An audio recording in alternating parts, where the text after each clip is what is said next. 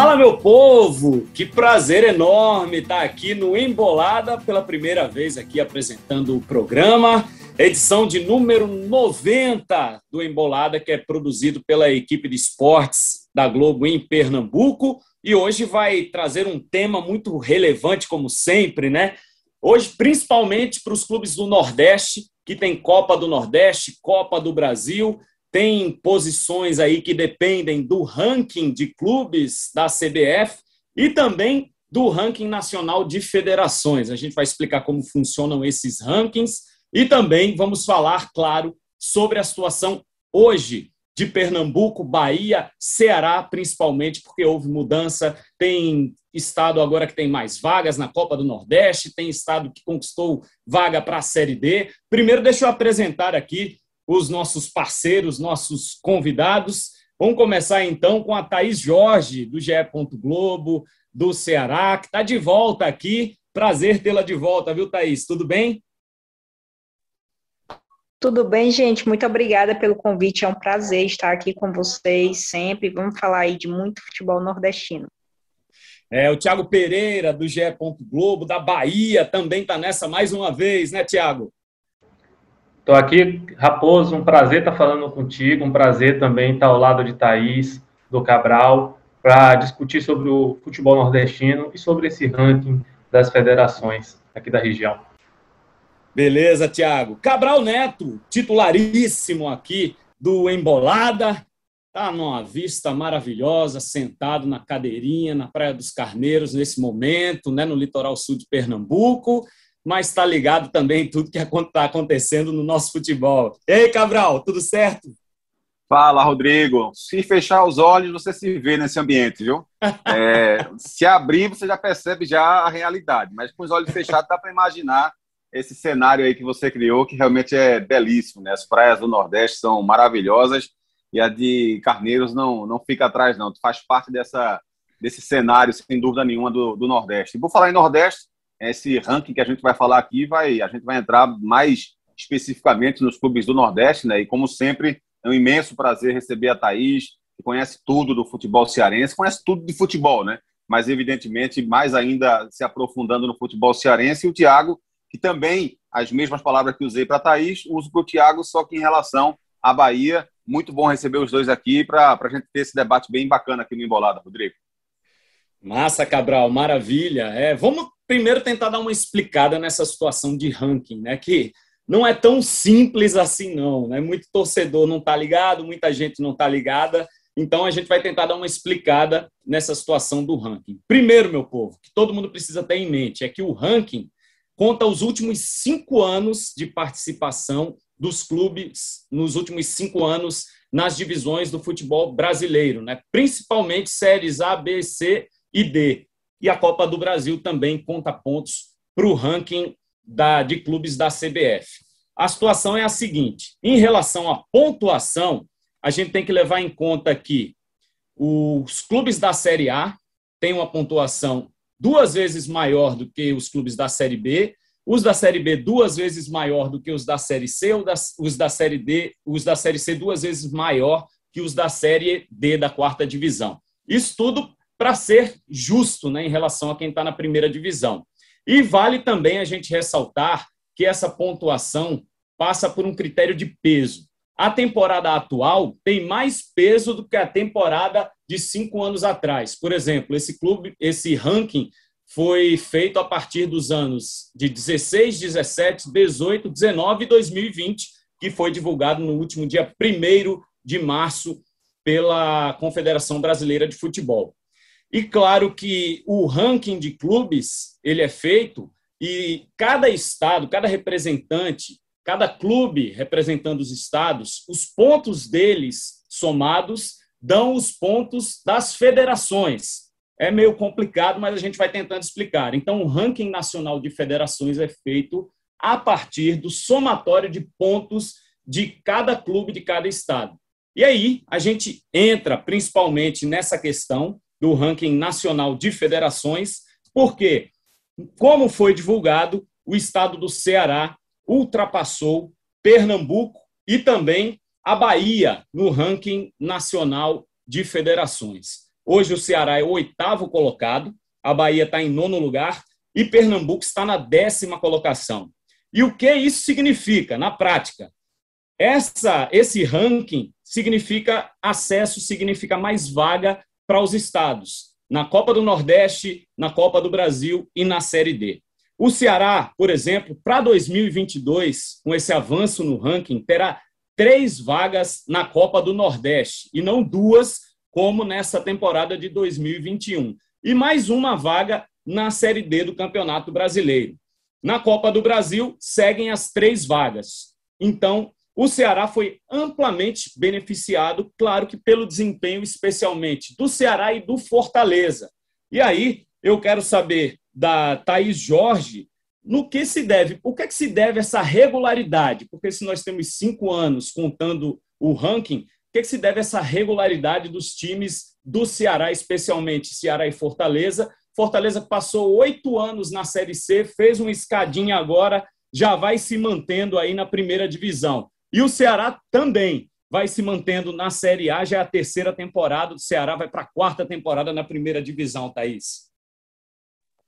Eu acho que o grande foco aí é a questão da gestão mesmo, né? O Ceará e Fortaleza, eles têm uma gestão muito comprometida, o presidente Marcelo Paes, é, o presidente Robinson de Castro, né, do Ceará, e eles receberam já tudo muito alicerçado, assim, por exemplo, é, a gestão do Evandro Leitão é, e o Robinson era vice do Evandro já deixou muito alicerçado aquele território, né, para o Ceará só crescer. Na minha visão, assim, o que faltava ao Ceará foi justamente o que aconteceu esse ano, né, essa temporada passada, aliás, que era é, contratar esses profissionais para o departamento de futebol, para analisar a contratação, né, para ver bons nomes para o elenco e não passar sufoco como passou nos anos anteriores. Então, a gente conversa muito até com o presidente do Ceará, com o Robson de Castro, e aí ele fala muito disso, né, de ter é, até aprendido com isso. É, o Ceará acabou aprendendo com essas temporadas passadas, tanto é que a gente vê é, que a, o crescimento não é só dentro de campo, é fora de campo também, puxando pelo Fortaleza, né? O Fortaleza, com o Marcelo Paz, e também, digo até, a chegada do Roger Senna, a gente não pode esquecer que o Senna é um pilar fundamental para isso, né? Teve reforma em, no centro de treinamento em Maracanaú, que é fora de Fortaleza, então me disse, não, vamos levar os jogadores para treinar em Maracanaú. Fortaleza treinava lá. Existiu também a própria mudança no estádio Alcides Santos, uma grande reforma. E aí você coloca, por exemplo, outra coisa, é, a gestão do programa de sócio-torcedor também. É, Ceará e Fortaleza modificaram muito essa relação com a própria torcida. É, e eu digo isso porque acompanho esses times desde no, 2009. Então, acompanhei essa trajetória do Fortaleza inteira na Série C, né? O Ceará também, enfim, é, participação de Ceará em Sul-Americana, está voltando agora também. Fortaleza que não conseguiu se classificar, mas que foi para a Sula em 2020. Então, tem essas questões. E, e também o ressurgimento de outros times, né? A gente não pode esque esquecer também é, do, do ferroviário, o próprio ferroviário que é, viveu uma intensa crise, é, até sendo rebaixado no campeonato cearense, e agora está na Série C do brasileiro, o Floresta, gente, que é um time de bairro de Fortaleza, né? O Floresta, a gente até contou a história é, do time, era um time do, do quintal, né? Era um time de quintal, a gente falou com o neto do fundador, era um time de quintal, literalmente, né? Eles abriam o quintal e iam jogar futebol no estádio. Hoje o Floresta está na Série C do Campeonato Brasileiro, né? Chegou a semifinal. Então, assim, que a gente vê, e isso tudo passa por gestão, né? Ferroviário passou por gestão, é, Floresta também. Então, acho que a, o grande ponto aí nos, nos times cearenses, e acho que estou falando até demais, é a questão dessa organização mesmo é, com os dois pilares, né, além desses clubes citados aí pela Thaís, a gente tem hoje o Ceará em 14 no ranking, subiu cinco posições em relação a 2020, e o Fortaleza, em 18 também subiu cinco posições em relação ao ranking de 2020, sem dúvida fortalecendo o ranking das federações, por isso a Federação Cearense hoje está em primeiro lugar entre as federações do Nordeste. Na Bahia, o Bahia, que era décimo, caiu uma posição, é o décimo primeiro colocado no ranking atual de 2021, e o Vitória perdeu seis posições, né? Está mais um ano na Série B, foi, é o 23 terceiro colocado no ranking divulgado no ranking de 2021. Mas a Bahia perdeu essa posição só que não foi tão prejudicada, né? Porque não perdeu a vaga na Copa do Nordeste, as vagas, tem três vagas para o Nordestão, sendo uma na pré-Copa do Nordeste, assim como uh, o estado do Ceará. Tem as três vagas na Copa do Brasil e tem a vaga na Série D a mais do Campeonato Brasileiro, que o Ceará acabou ganhando também. E isso se deve muito à força do Bahia e dos outros clubes também que estão chegando, né, Tiago? Como a Thaís citou no Ceará, o, a Bahia também tem clubes chegando aí na Série C, na Série D, até na Copa do Brasil, né, desempenhando um papel interessante sem, e, e contando também com a força dos dois grandes do Bahia e do Vitória. Isso mesmo, Raposo. É, só que a Bahia tem que ter Pernambuco como exemplo. Não pode deitar em berço esplêndido e achar que está tudo resolvido, né? É, não perdeu as vagas na Copa do Nordeste, na Copa do Brasil, como você falou, só que é preciso ligar o sinal de alerta. O Bahia teve, veio de uma temporada muito difícil, pontuou pouco e caiu. Foi ultrapassado pelo São Paulo, que hoje é o décimo lugar no ranking de clubes, o Bahia é o décimo primeiro. O Vitória caiu seis posições. O Vitória que está dois anos penando na Série B, lutando contra o rebaixamento. É uma situação bem crítica a do rubro-negro, financeiramente, Atualmente é um time formado basicamente por atletas das categorias sub-20, sub-17, porque não tem dinheiro para investir. Então, é, é, uma, uma situação que a Bahia, a Federação Baiana de Futebol, precisa ficar ligada, precisa ficar em alerta para não cair mais no ranking.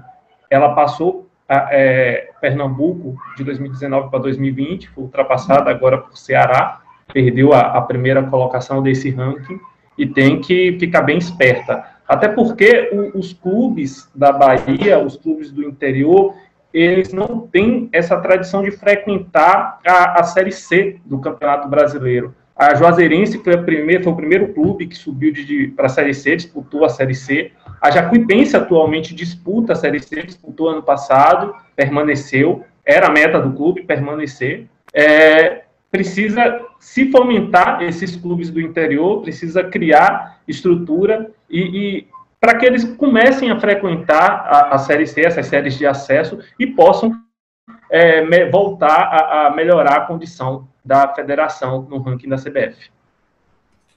Beleza, Tiago. Vou falar agora com o Cabral sobre uma situação geral e especificamente também sobre a situação da gente aqui em Pernambuco, né? Só dando uma explicação aqui rápida, em relação à Série D, as federações é, que estão do segundo ao nono lugar têm três vagas na Série D, na quarta divisão. Pernambuco caiu para o décimo lugar, então tem duas vagas na quarta divisão. Na Copa do Brasil, as federações que estão entre o sexto e o décimo quarto lugar têm três vagas na Copa do Brasil. Fora, claro, né, os times que entram pelo ranking, porque a Copa do Brasil também dá vaga para os dez clubes mais bem ranqueados que não entram na Copa do Brasil pelos estaduais, né? no caso de ser campeão e vice estadual em cada estado. Então, Pernambuco não perdeu essas vagas, mas perdeu uma vaga na Copa do Nordeste. Agora só tem duas vagas que são vagas direto para a fase de grupos da competição. Isso implica, Cabral, em relação à parte financeira, perde-se muito dinheiro né, em relação à Copa do Nordeste, especialmente, e a Copa do Brasil, dependendo do que acontecer no campeonato estadual, o mais arriscado de tudo é para o Santa Cruz, que com essa perda aí de vaga e com a queda no ranking de clubes que teve o Santa, o Santa perdeu sete posições em relação a 2020 e é o 41 no ranking de clubes da CBF. O Náutico subiu duas posições e é o 39. O Esporte perdeu quatro posições, mas é o vigésimo, é o mais bem classificado aqui de Pernambuco nesse ranking. Então, se a gente levar em conta que se o Santa não conquistar o título estadual, ele só entraria numa Copa do Brasil, de acordo com o regulamento do Campeonato Pernambucano, se fizesse uma campanha muito boa na primeira fase, perdendo apenas para o campeão e para o vice em relação à campanha da primeira fase, e aí entraria na Copa do Brasil. Se não, perde também a vaga na Copa do Brasil e pode perder vaga na Copa do Nordeste, o que se desenha um 2022 bem tenebroso para o Santa Cruz, hein, Cabral? É, Rodrigo, acho que, que é preciso aprender com, com os erros, né, as lições que a, que a vida acaba dando, né, acabam, a, a vida acaba dando para as pessoas, para a gente. E acho que essa lição que 2021 está dando é exatamente para Pernambuco valorizar mais o ranking da CBF, não é? que fica meio esquecido ali, porque o, independente da posição que as equipes estavam é, Náutico, Santa e Esporte sempre se classificavam para a Copa do Brasil, né, porque são muitos clubes envolvidos e há muitas possibilidades. Depois de, de esvaziada todas as, as vagas pelos estaduais e pelas Copas que acontecem, dando vaga para a Copa do Brasil, você ainda vai para os 10 melhores ranqueados, ou seja, acabava dando uma grande possibilidade de classificação sempre. E aí, de repente, no primeiro ano em que isso acontece, né, em que é, o Náutico fica fora justamente porque não conseguiu ter uma pontuação suficiente no ranking, fica fora também da Copa do Nordeste e abre os olhos também para o Santa exatamente por conta desse cenário que você pintou aí, né? Dessa possibilidade de no ano que vem ser o Santa atravessando essa, essa fase que o Náutico está atravessando, de repente correndo o risco de ficar fora também de duas competições tão rentáveis e tão importantes, né? Como a Copa do Nordeste e a Copa do Brasil. Então, acho que esses erros precisam ser assimilados e, e começar a interpretar melhor a importância de cada jogo, de cada competição, né, da, da, do teu planejamento, da forma como você monta o teu elenco, porque só assim você vai conseguir crescer, mesmo que seja gradativamente. Você vê aí é, esse ranking da CBF com essa peculiaridade que você já, já explicou, é, faz com que o Fortaleza, por exemplo, nesse ano, ele troque a pontuação de 2016, que foi baixíssima, porque ele estava na Série C e permaneceu na Série C, e com o passar do tempo, essa pontuação também perde peso. Então, ele tira aquela pontuação baixíssima de 2016 e coloca uma pontuação com peso 4, né, porque está jogando a primeira divisão, né, oito vezes maior do que aquela, aliás, seis vezes maior do que aquela, aquele peso que ele tinha na Série C e, além disso, sendo o ano de destaque do ranking, ou seja, com mais peso, né, por ser o ano de 2020 na competição, que tem cinco vezes mais peso do que o de 2016.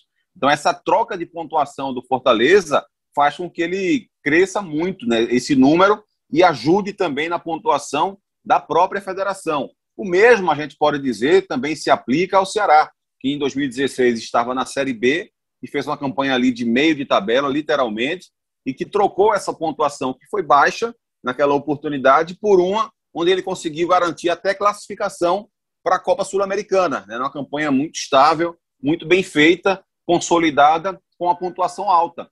Então, o reflexo é o Ceará hoje merecidamente, justamente, se tornar né, a federação melhor ranqueada é, dentro da, do Nordeste. Então, isso é, é, algo muito importante. Pernambuco já havia perdido essa posição no ano passado para a Bahia, né, e esse ano acabou caindo mais uma vez, é, mais uma posição, digamos assim, né, foi sendo a terceira do Nordeste. Então, acho que são lições que, que, vão, que vão se complementando, que vão fazendo com que as equipes abram os olhos também para essa importância. O lado positivo para o Náutico especificamente é que no próximo ranking é, começa em 2017, né, que foi o ano exatamente em que o Náutico acabou caindo para a Série C. Então ele vai poder trocar uma pontuação baixa na Série B, mas para isso ele vai precisar fazer uma grande Série B para valer a pena, né? Porque o Náutico não vai disputar a Copa do Brasil, não vai disputar a Copa do Nordeste, não vai ter essa pontuação extra, digamos assim, no ranking. Então ele vai precisar fazer uma grande campanha na Série B para poder pontuar bem. Né? E o Santa precisa voltar urgentemente para a Série B, precisa tentar fazer uma competição forte também na Copa do Brasil. Um detalhe sobre a Copa do Brasil é que esse ranking ele também interfere no organograma da tabela. Né? A gente vê aqui, a gente está acostumado aqui em Pernambuco a ver o caminho do esporte quase sempre ser mais fácil, é, pelo menos na teoria, nas primeiras fases da Copa do Brasil. Exatamente porque o esporte tem um ranking melhor e ele acaba tendo um caminho, digamos assim, privilegiado, entre aspas. Enquanto que Santa e Náutico acabam enfrentando adversários mais fortes já a partir da segunda fase. No ano passado, o Náutico acabou enfrentando o Botafogo, por exemplo. O Santa pegou o Atlético Goianiense, que estava na Série A. Então, isso vai se, é um modelo que vai se repetindo. O Salgueiro, por exemplo, que não tem um ranqueamento bom, já vai estrear contra o Corinthians. Então, o, o fato de você estar bem no ranking também pode interferir numa campanha boa, positiva na Copa do Brasil. Por isso é bom abrir os olhos, porque é muito importante estar bem nesse ranking. É, Cabral falou sobre ranking também, sobre posições, né? A gente já disse que a gente leva em conta os últimos cinco anos. Vou dar um exemplo aqui, exemplificar os dois principais clubes de cada estado, né? Aqui em Pernambuco, no caso, os três. No Ceará, o Fortaleza, em 2016, na Série C, 17, é, na série na série C, na, subiu para B, em 18 Série B, no 19 e no 20 jogando Série A do Campeonato Brasileiro. O Ceará, 16 na B, 17 também, 18, 19 e 20 na Série A do Campeonato Brasileiro. Vitória, em 2016 e 2017 na Série A e está há três anos seguidos, e 18 também na Série A, está há dois anos seguidos na Série B. O Bahia, ele jogou 2016 apenas a Série B e está há quatro anos na Série A. Aí a gente vem para o recorte aqui do estado de Pernambuco. O esporte, que jogou Série A em 16, depois, em 17 também, e em 18. Caiu em 2019 para a Série B e voltou esse ano. Estou colocando esses pontos, gente, em relação ao histórico nesses anos, porque quanto mais longe da primeira divisão se está, quanto mais tempo fora, menor fica a pontuação para o ranking. O Náutico, em 16 e 17, jogou Série B, em 18 e 19 jogou Série C, e agora, 2020, na temporada passada, jogou Série B. E o Santa Cruz, que a gente falou, Desde 16 está fora da Série A, 17 jogou Série B e 2018, 19 e 20 jogou a terceira divisão. Então, principalmente Santa Cruz e Náutico passam por um momento difícil em relação a ranking, estão muito lá para trás. E como a Thaís falou, que o Ceará conseguiu se organizar em termos de gestão de clube, eu acho que isso precisa ser passado para cá, né, Cabral? Principalmente aqui para Pernambuco que a gente vê o, o, na Bahia os times também se organizando. O Thiago já falou sobre isso. Mas em Pernambuco, a gente sente que o principal empecilho, o principal problema nos últimos tempos vem sendo gestão, falta de dinheiro, falta de organização, né? Exatamente, exatamente. É, é, o, o, eu já ouvi dirigentes, alguns anos atrás, dizendo a seguinte frase: é, não existe planejamento no futebol. Planejamento no futebol é ter dinheiro. Quando você tem dinheiro, você consegue formar equipes fortes. E assim, eu, eu, eu não, não consigo ter palavras suficientes para dizer o quanto eu discordo dessa afirmação, porque me parece que é exatamente o contrário disso. Né? Quanto menos dinheiro você tem, mais você precisa se planejar. Né? Porque enquanto uma equipe que tem, sei lá, 100 milhões de reais para fazer o investimento, essa equipe ela pode, de repente, contratar um centroavante para o começo do ano, fazer um investimento alto nele, e se ele não der certo, ele tem bala na agulha para ir no mercado e contratar outro centroavante, né, com a mesma possibilidade que esse, com o mesmo investimento que esse. E se der errado, mais na frente, na quinta, sexta rodada da Série A, ele pode também, na hora que abrir a janela ali da transferência internacional, ir lá na China, na Letônia, ou alguém que esteja querendo voltar da, da Europa para o Brasil, né, da Europa principal para o Brasil, e ele vai lá e traz o cara. Né? O Atlético Mineiro agora trouxe o Hulk aí e tal. Então, você tem dinheiro, você tem possibilidade de errar. Né? Claro que se você errar demais, daqui a pouco a conta chega. Né? Mas você tem essa possibilidade. Enquanto que o time não, que não tem dinheiro não pode fazer isso. Ele precisa dar tiro certeiro. E, evidentemente, ele não vai acertar em todas as contratações, mas ele tem que reduzir os erros o máximo possível. E isso só pode ser feito com planejamento. Não adianta simplesmente pensar, ah, vamos ter cuidado na hora de contratar. É, mas como você vai ter esse cuidado? É, qual o nível de exigência que você vai fazer? Qual nível de conhecimento sobre os atletas que você está contratando você vai ter. Esse atleta que você está contratando casa com o perfil do treinador que você tem em mãos, né, de que adianta eu ter um técnico que costuma fazer um jogo, digamos, reativo e trazer jogadores de posse de bola. Não vai casar, não vai adiantar. Então, assim, é preciso ter esse tipo de planejamento. É preciso fazer investimento na base, mas investimento de verdade. Né? Não, é, é, a base não é um custo do clube, não, é um investimento. Né? É dali que você pode é, revelar jogadores que podem ser úteis à tua equipe durante dois, três, quatro, cinco anos, jogadores que podem responder positivamente dentro de campo, jogadores que, por serem crias da base, acabam tendo salários menores do que jogadores que você vai ao mercado contratar, e com isso abre a possibilidade ou para você reduzir a folha salarial ou para você poder fazer um investimento maior em dois, três jogadores, porque você já paga um pouco menos para esses atletas da base. Além do fato desses garotos da base poderem ser um ativo daqui a dois, três, quatro, cinco anos e você fazer uma boa venda que faz com que você consiga circular essa grana dentro do clube e continuar reinvestindo na base. Então, se não houver esse planejamento, se simplesmente o pensamento for nos próximos seis meses, se o pensamento for apenas a próxima competição, as coisas não vão funcionar. É preciso ter esse pensamento a longo prazo. É preciso pensar em jogadores que podem te, te dar respostas também futuras. Né? Por que fazer um investimento? Se eu não tenho condição financeira, por que eu vou fazer um investimento mais alto no jogador, sei lá, de 35 anos de idade, se eu posso, de repente, tentar fazer um investimento um pouco menor, né? é, com uma qualidade, de repente, um pouco menor, um jogador de 24, de 25, que pode se tornar um ativo do clube também mais na frente.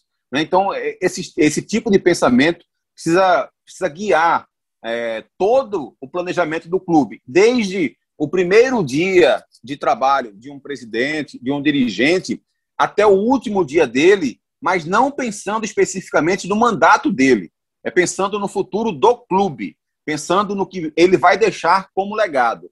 E, infelizmente, o legado que a gente tem no futebol pernambucano hoje é um legado ruim de administrações que pensaram, que tinham visões míopes, digamos assim, né, que pensaram muito no imediatismo e não conseguiram deixar algo de positivo plantado é, para que a gente não tivesse hoje nessa condição de perder vaga na Copa do Nordeste, de perder vaga na Copa do Brasil, de perder posições no ranking nacional de federações, de ver um clube na Série C, o outro na Série B, brigando para não cair para a Série C, o outro na Série A, brigando para não cair na Série B. Isso tudo, sem dúvida nenhuma, é reflexo das administrações que não conseguiam ter um, um, um, um ver o cenário completo, né? tinham uma visão apenas imediata. Pois é. E o que é que a gente pode esperar então para esse ano em termos de desempenho, para que no ano que vem nossos estados cresçam né, ainda mais, no caso de Pernambuco e da Bahia, que ficaram para trás, e que o Ceará continue subindo também. Thaís, o que é que você vê? Está muito cedo ainda, né? Os times estão se organizando, campeonato estadual com praticamente jogadores reservas, jogadores da base, uma mistura aí total, né? Porque a Série A terminou faz pouquíssimo tempo, Copa do Nordeste também. Mas o que é que a gente pode projetar, especialmente para o brasileiro e para a Copa do Brasil, do Ceará, do Fortaleza e dos clubes aí do estado do Ceará? Olha, eu vejo uma montagem de elenco muito boa do Ceará nesse momento, assim, é, até é, que vocês comentaram, né, essa questão do trazer jogadores. Antes a gente via muito essas contratações, umas contratações meio estranhas, aqueles pacotões de reforços que não davam muito certo.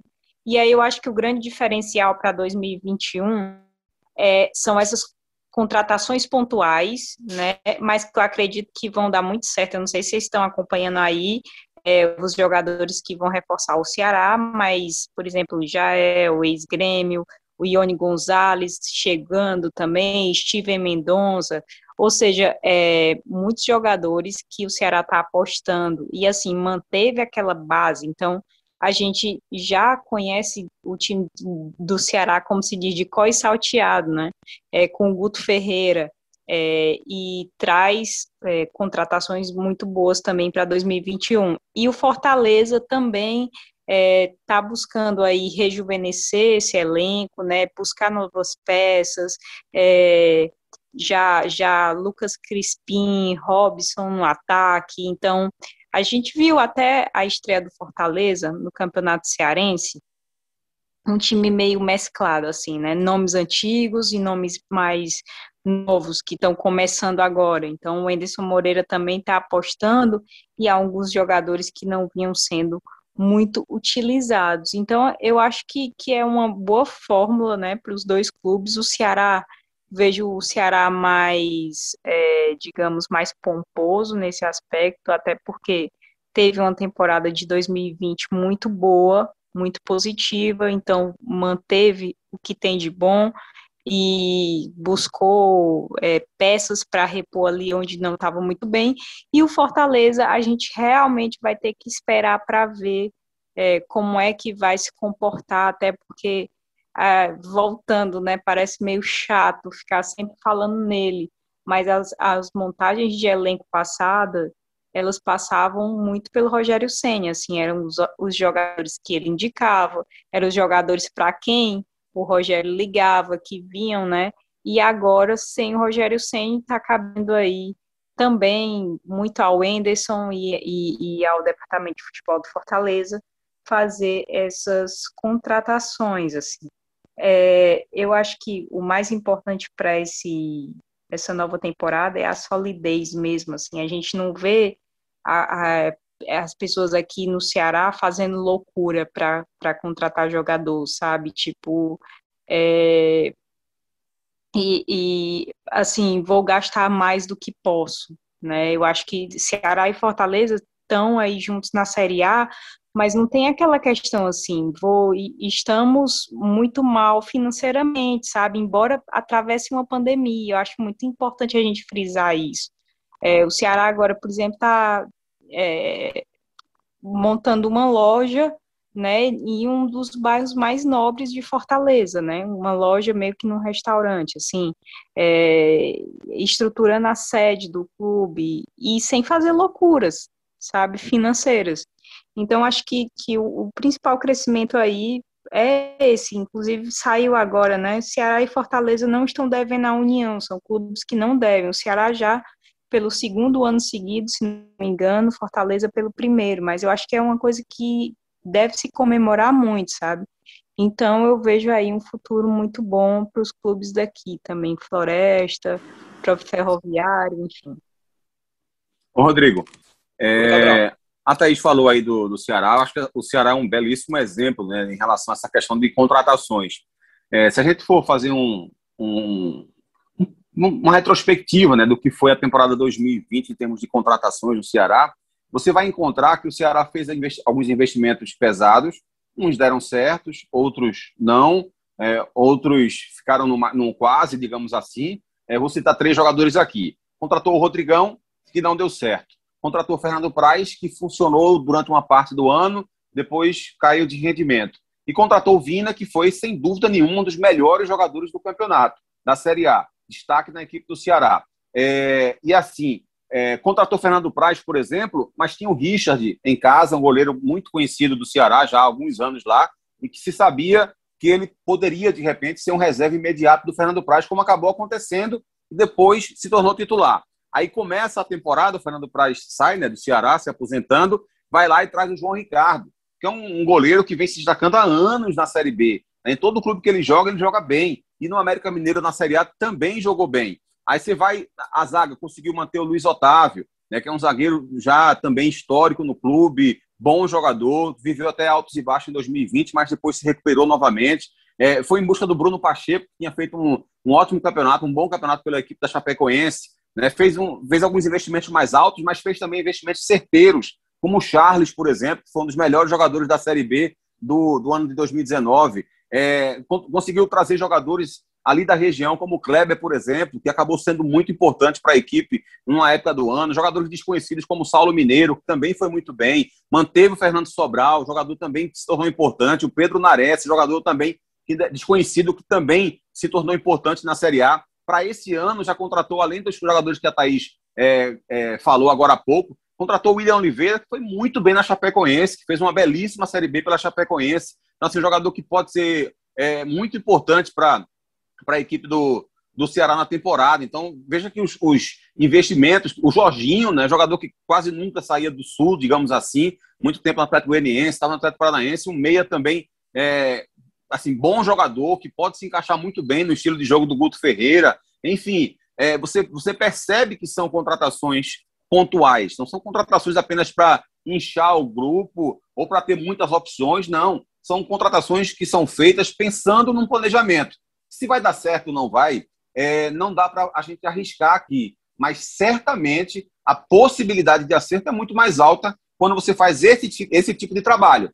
Você pode errar, claro que pode. Futebol sempre tem um imponderável, mas aí você atribui muito menos peso percentual a essa perspectiva de erro quando há planejamento. É isso, Cabral. Planejamento, já que nós não temos tantos recursos financeiros, né, no geral, aqui nos clubes do Nordeste, em relação aos clubes de outras regiões do país, precisamos ter mais precisão, né? acertar mais do que podemos errar por conta dessa questão. E aí, na Bahia, Tiago, como é que você está vendo o planejamento, esse começo de temporada para a Bahia, para a Vitória, especialmente, para os clubes aí do estado, para que haja aí essa recuperação no ranking de clubes e também no ranking para a Federação Baiana? Rodrigo, é, antes de eu falar da, do planejamento dos clubes, é só incorporando, acrescentando um pouco a fala do Cabral, ele falou da, da, do caminho do esporte nas primeiras fases da Copa do Brasil. Esse ano teremos confrontos entre o esporte e o baiano, né? Vai ultrapassar, vai passar, o esporte vai passar pela ponte de Petrolina e Juazeiro, que liga Petrolina e Juazeiro, para encarar Juazeirense na primeira fase da Copa do Brasil. É, Falando sobre planejamento, o Bahia veio um ano muito difícil. É, era o maior orçamento da história do Bahia em 2020. Só que a pandemia afetou todos os clubes no Brasil e reduziu esse orçamento do Bahia. Foi um clube que investiu bastante no início da temporada, trouxe jogadores caros, pagou 4 milhões para contratar o Cleison, que tem um salário caro, trouxe o Rodriguinho, que também tem um dos. está no teto, talvez, do, do do, de salário do clube e não renderam o esperado. O Rodriguinho ainda chegou a, render bem na reta final da Série A, mas o Cleison não foi bem em nenhum momento. Para 2021, o clube vai com contratações mais modestas. É, o Pelitani falou ontem, ele deu coletiva, logo a volta do Bahia para o Unirb, do time sub-23 do Bahia para o Unirb na terceira rodada do Campeonato Baiano. O Belitani falou sobre a reformulação do elenco. São seis jogadores que deixam o clube com término de contrato: o goleiro Anderson, o lateral Zeca, o zagueiro Hernando, os volantes Elton e Ronaldo e o meia Fecim. E ele vai realizar contratações para repor essas posições. O Bahia, hoje, de forma urgente, de forma emergencial, vai contratar é, um goleiro, um zagueiro, de dois a três volantes e dois atacantes para atuar nas pontas. Depois vai fazer uma, uma análise do que deu certo, do que deu errado nesse primeiro momento, pensar jogadores do sub-23 e aí realizar uma segunda leva de contratações já para o Campeonato Brasileiro. É um caminho que o Bahia adotou nos últimos anos. Em 2020 foi diferente, contratou já no início da temporada, mas não deu muito certo. E hoje, com a grana mais curta, o clube volta a adotar esse caminho para tentar pagar o saldo devedor de 2020 e sobreviver também a 2021. O Vitória é um clube que inspira muito cuidado. É, o orçamento do Vitória para esse ano é de 35 milhões. O orçamento do ano passado foi de 50 e o clube já viveu é, perigosamente durante o ano. Não pagou médicos, chegou ao final do ano com salários atrasados de jogadores, é, os médicos do Vitória, inclusive, deixaram de viajar com a delegação, porque eles estavam sem receber desde o início de 2020. Foi um, um ano muito caótico financeiramente. O Vitória foi proibido de registrar novos jogadores. E convive novamente com esse problema. Né? O presidente do Santa Cruz já falou que vai acionar o, o Vitória na Câmara Nacional de Resolução de Disputas pela dívida com o, Santa Cruz pelo zagueiro João Vitor, pela compra do, do zagueiro João Vitor é uma temporada que o Vitória tem um, um saldo devedor também em 2020 e precisa desesperadamente subir de divisão, precisa voltar à Série A para poder ter mais dinheiro para investir, para poder ter mais dinheiro para pagar as dívidas.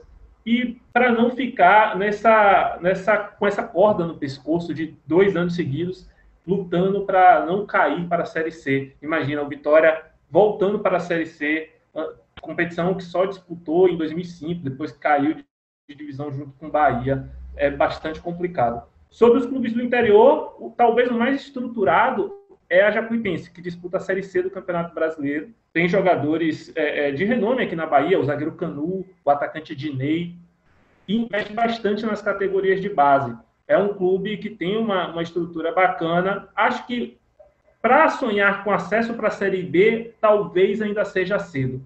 Mas é um time que tem tudo para se manter na Série C e trazer uns pontinhos para a Federação Baiana é, não perder colocações desse ranking da CBF. Rodrigo. Oi, Cabral.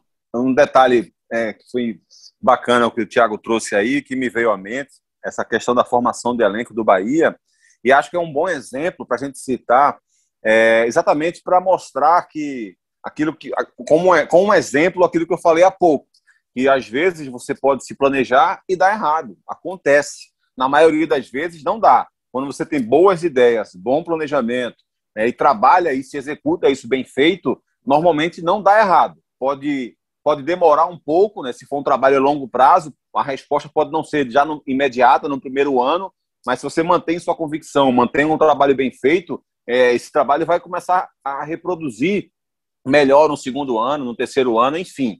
O caso do Bahia, acho que é um caso exemplar de uma ideia muito boa que não funcionou em campo. Por quê? Porque, para contextualizar, Roger chegou no Bahia em 2019. O Roger é historicamente um técnico que gosta de uma equipe com posse de bola, propondo o jogo, né, sendo protagonista das partidas. Ele chegou e ele se moldou ao elenco que ele encontrou no Bahia. Ele percebeu que o time do Bahia não tinha jogadores, digamos assim, com, com não é nem qualidade, mas com característica para fazer a equipe dele ser um time assim, protagonista com posse de bola. Então, ele fez a Série A 2019 com um jogo reativo, né? um jogo de mais marcação, de saída em velocidade, que é algo diferente do que ele defende para o futebol, mas ele se adaptou e se adaptou bem, pelo menos no primeiro turno da Série, da série A. Bahia foi muito bem, sonhando com Libertadores. E aí a queda começou a partir do segundo turno da Série A de 2019. O time caiu de rendimento, não chegou a ter sofrimento, digamos assim, na luta contra o rebaixamento, mas é, ficou muito distante da briga por Libertadores. E aí, quando começa o ano, qual foi a ideia do Bahia? Bom, eu tenho um técnico que precisou se adaptar ao meu elenco. Agora, eu preciso dar ao meu treinador jogadores para que ele possa exercer o trabalho dele como ele defende, com as convicções dele. A ideia foi certíssima, corretíssima, mas as contratações não funcionaram. Né? O investimento no Cleison é, foi muito ruim. O Cleison fez um ano muito ruim. É, o Bahia trouxe o Daniel, o jogador que o Fluminense queria renovar. O Daniel não foi bem. O Bahia trouxe o Rossi, que era líder de assistência no Vasco, que o Vasco queria renovar, e o Bahia conseguiu trazer. O Rossi não foi bem. O Rossi cresceu até na reta final, foi importante ali com o Dado Cavalcante, mas ele não fez uma temporada boa. O Rodriguinho era outro jogador que era a essência do trabalho do, do Roger, né? Um cara para segurar a bola com um bom passe. Não funcionou. Foi mal durante quase todo o ano. Foi importantíssimo na reta final da Série A, mas durante quase toda a temporada ficou devendo. Teve lesão, é verdade, mas com, com, nos últimos jogos, por exemplo, nas últimas 13 partidas, os últimos três jogos dele foram fundamentais. Ele foi bem com o Atlético Mineiro, fez aqueles três gols da equipe do Bahia na vitória contra o Fortaleza e depois no último jogo também conseguiu fazer uma, ter uma boa atuação e ajudar o time a chegar na Sul-Americana. Mas os 10 jogos anteriores a essas três partidas, ele havia jogado 65 minutos apenas.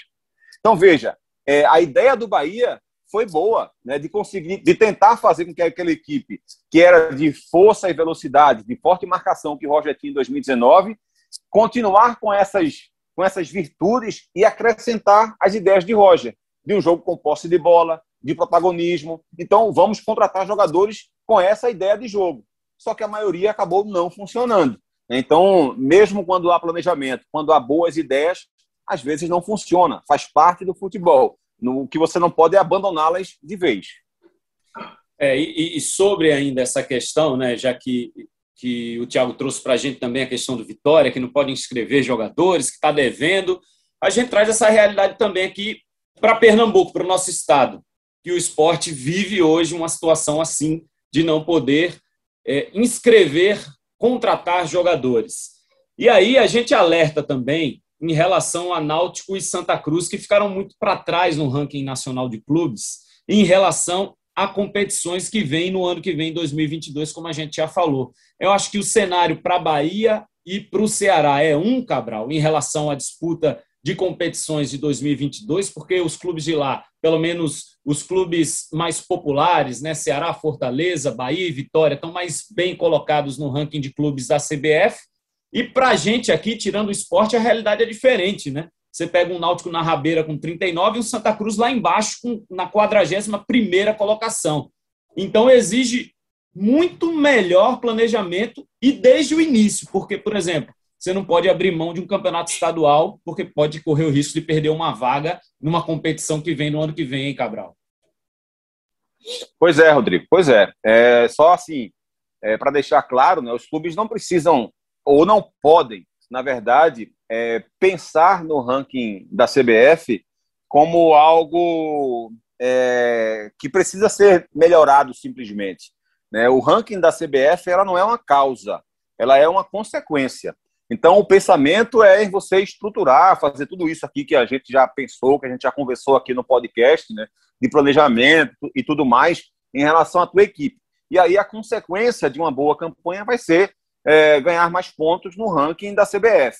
É, e para isso, é, olhando especificamente para cada clube, é, o Náutico vai precisar fazer uma grande Série B, porque ele não vai ter pontuação de Copa do Nordeste, de Copa do Brasil para para acumular na, na CBF, na, no ranking da CBF. Então, se ele fizer uma campanha ruim como fez a desse ano, é, ele pode até melhorar a pontuação dele no ranking, porque cinco anos atrás ele estava na Série C, então na, o peso da Série B acaba sendo maior, mas cinco anos atrás ele chegou a disputar a Copa do Brasil, por exemplo. Né? Então isso pode não, não ter tanto, tanto impacto, digamos assim, em termos de posição. Ele ganha pontos, mas não ganha posições e, e acaba não interferindo tanto no futuro dele. Por isso, é primordial que ele faça uma boa Série B. Para que ele faça uma boa Série B, tem que ter esse planejamento e essa formação de elenco bem feita. No caso do Santa, a prioridade é a Copa do Brasil por todos os motivos.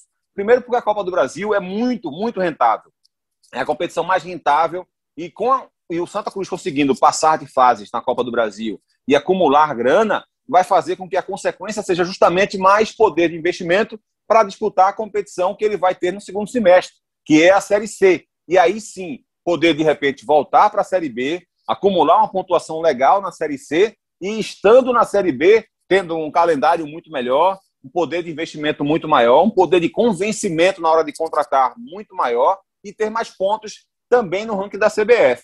E no caso do esporte, a prioridade máxima é acabar com esse transfer ban. Né? O time está punido, não pode inscrever ninguém, ameaçado de perder pontos na disputa da Série A. Então, como o Cruzeiro, como, como acabou acontecendo com o Cruzeiro na Série B. Então, é preciso fazer alguma coisa para acabar com a dívida que há com o esporte, para que isso não, não cause um impacto muito negativo no clube. Né? A, a, a temporada do esporte depende prioritariamente de resolver esse assunto já, o mais rápido possível. Né? Então, resolvendo isso, aí sim, a gente pode pensar no esporte fazendo investimento em contratações para mudar a configuração de jogo do esporte, porque não dá para o esporte ficar mais um ano tentando sobreviver na Série A, jogando da forma que jogou esse ano, que foi necessário, né, a temporada de 2020, o jeito que o esporte jogou foi necessário e foi salvador para o clube, mas o esporte precisa querer mais. E para querer mais, tem que dar a Jair Ventura possibilidade, é, é, mão de obra né, suficiente, material humano suficiente para que ele possa mostrar que ele é muito mais do que apenas um técnico defensivo. É, e aí o esporte também, evidentemente, o que eu falei da Copa do Brasil para o Santa vale para o esporte, né, com essa com essa monstruosa dívida que o clube tem, com esses problemas financeiros que o clube tem, a Copa do Brasil pode ser parte da solução. É, é, esse é o grande campeonato, sem dúvida nenhuma, no primeiro semestre, para Santa e para Esporte. Beleza, meu povo. Valeu, Cabral Neto. Valeu, Thaís, valeu, Tiago, e especialmente vocês que estão aqui ligados com a gente no podcast Embolada. ge.globo barra embolada para você acompanhar esse e os outros episódios. Estamos na edição de número 90 já do Embolada Vida Longa, o Embolada. Rembrandtzito, Rembrandt Júnior está de volta daqui a 10 dias, reassumindo o posto aqui no Embolada. Olha, eu quero agradecer aqui a parte técnica com o Bruno Mesquita, ao nosso carregador de piano, Daniel Gomes, está aí o nosso produtor, Lucas Fittipaldi, é o, como chama o Rembrão, CEO, o maestro aqui do Embolada, a coordenação de podcasts do Esporte da Globo de Rafael Barros e André Amaral, que gerencia os podcasts. Valeu, Cabral Neto, grande abraço, obrigado.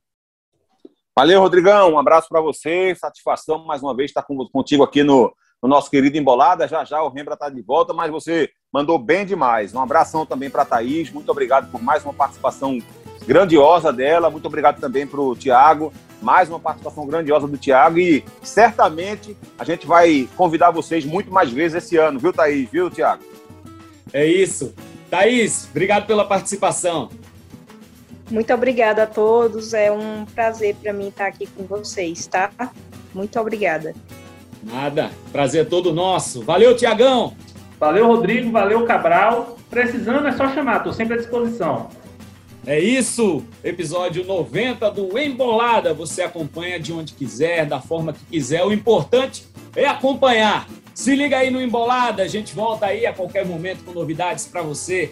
A qualquer momento aí o Embolada tá de volta. Valeu, meu povo, até a próxima.